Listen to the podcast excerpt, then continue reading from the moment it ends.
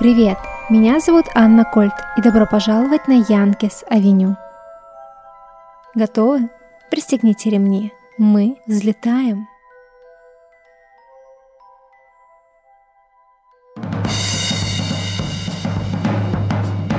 Почему Янки все время побеждают? У них есть Микки Ментл? Нет, у них яркая форма.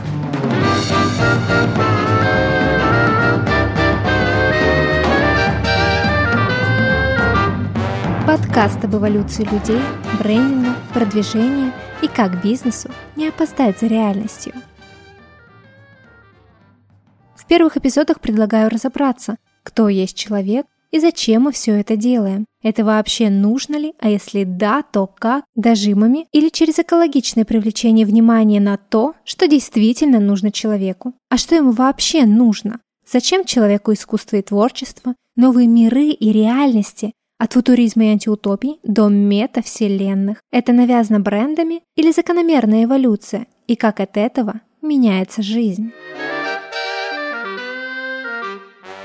Пожалуй, начнем рассуждать от общего к частному. Обратимся к первопричине всех изменений и прогресса в обществе – эволюция человека. Да, поверьте, это то, откуда растут ноги каждого тренда, та причина зарождения брендинга и маркетинга в целом. Шаг первый – был человек, ничего ему не нужно было. Все постепенно развивалось с первых бартерных и после уже денежных отношений. Первые бизнесы, купцы и так далее, мы все знаем эту историю с детства.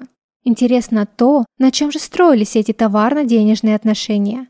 Верно, на качестве товара, убедительности о качестве с использованием понятных эмоциональных манипуляций, стыд, любопытство и страх. Например, зачастую стыдно не купить хотя бы что-то, если тебе дали попробовать весь ассортимент. Или часто невозможно пройти мимо, когда описание товара настолько интересное, необычное, новое, что любопытство распирает от желания узнать.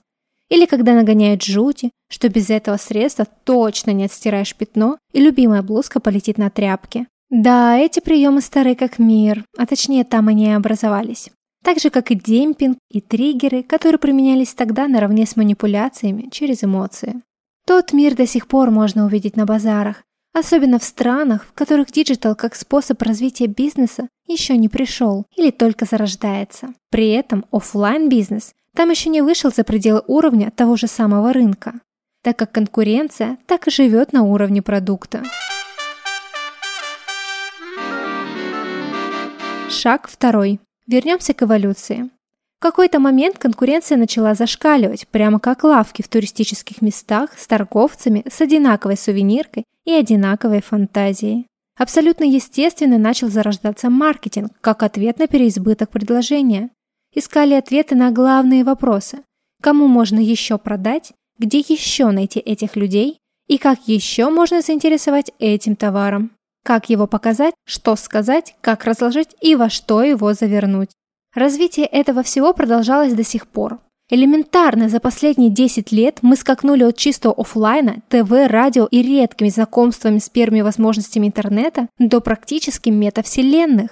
Реальность расширяется и углубляется со скоростью звука и скоростью развития возможностей техники и интернета.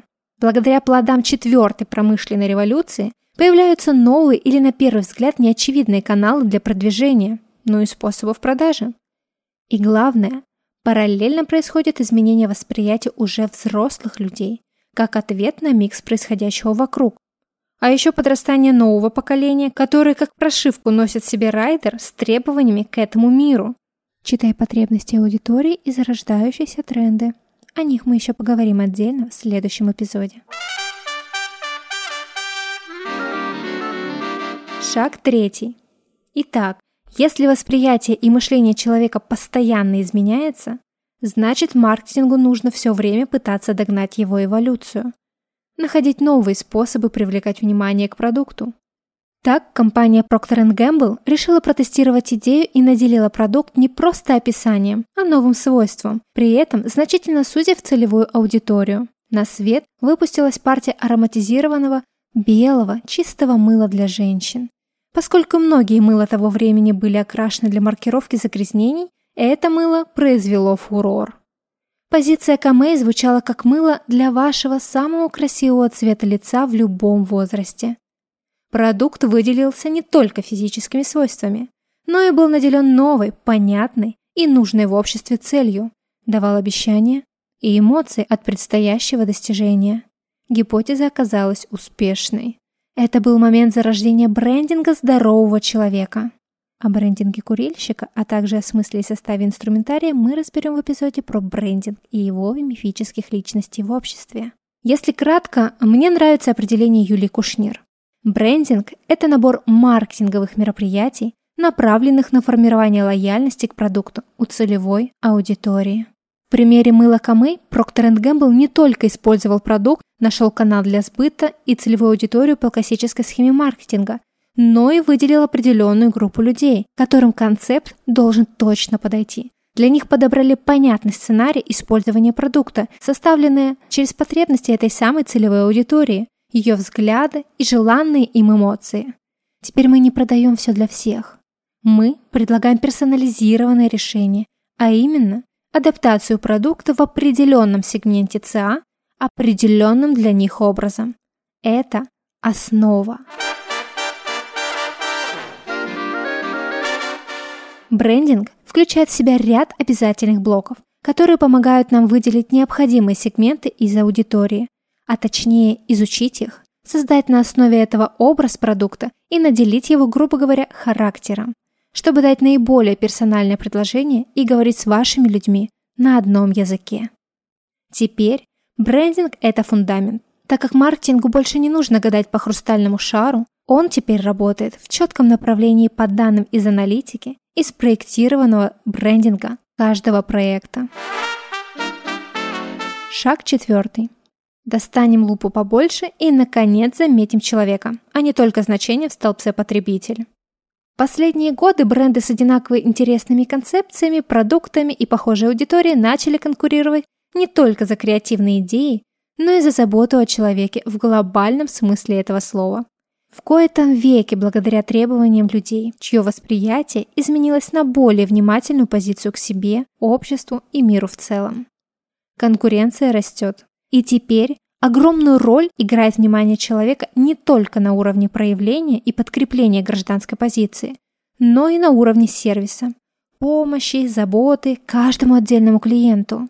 И это становится новой нормой, а имя ей – импакт бизнеса. И мы знаем, как быстро привыкаем к хорошему. О гражданской позиции мы поговорим отдельно, а в ключе сервиса мы можем увидеть заботу, например, в таких вещах, как отказ от канцеляризмов и чванных описаний, которые приходилось прочитать пять раз, прежде чем понять хоть что-нибудь, к стремлению взять все неудобства, рутину на себя, в доставке, в решении проблем, уходе, предоставив человеку время для жизни. То есть не просто помощь, но и проактивная забота. То есть там, где человек еще не подумал, а она уже есть. Или особенно в местах негативного опыта и решения возникших проблем между клиентом и брендом. Теперь бизнес – это не только способ зарабатывания денег. Это способ сделать жизнь человека комфортнее сегодня. На этот этап далеко не все бренды и далеко не многие крупные вышли. Вангую. Это применяется пока только в малом и среднем бизнесе. Крупные корпорации очень неповоротливы. Часто внутри все костыльное, даже если снаружи кажется по-другому. Плюс их масштабы уже настолько огромные, что уже невозможно отслеживать действия каждого отдельного сотрудника. Когда особенно их тысячи по миру, а узнаваемость настолько высока, что часто человек для них – дело десятое. Увы ах. Им не надо бороться за клиента, растить LTV, лояльность для выживания и буста так как критическая масса есть, и исчисляется она миллионами палочек в статистиках. А самое интересное, что сегодня бизнесом, чтобы успевать за человеком, необходимо все и сразу. Каждый продукт бренда держится на трех слонах. Отлаженность бизнес-процессов, маркетинг и сервис. Как продукт создается, где продается и как. А они, в свою очередь, стоят на черепахе брендинга, в голове которой все чаще появляются мысли о заботе о человеке, как в смысле всех действий. По моей эгоистичной теории, спасение планеты, животных и природы – это спасение дома человека. Дома для наших детей и внуков. Так как жить нам негде. А значит, тут точно не прокатит пожить и съехать. Поэтому забота о человеке включает заботу как о самом человечестве, планете и о каждой отдельной личности. А теперь главный вопрос. Почему все эти шаги происходили? Потому что человек эволюционировал все время на каждое действие бизнеса. Неумолимо на каждый новый тиражируемый инструмент развивается баннерная слепота.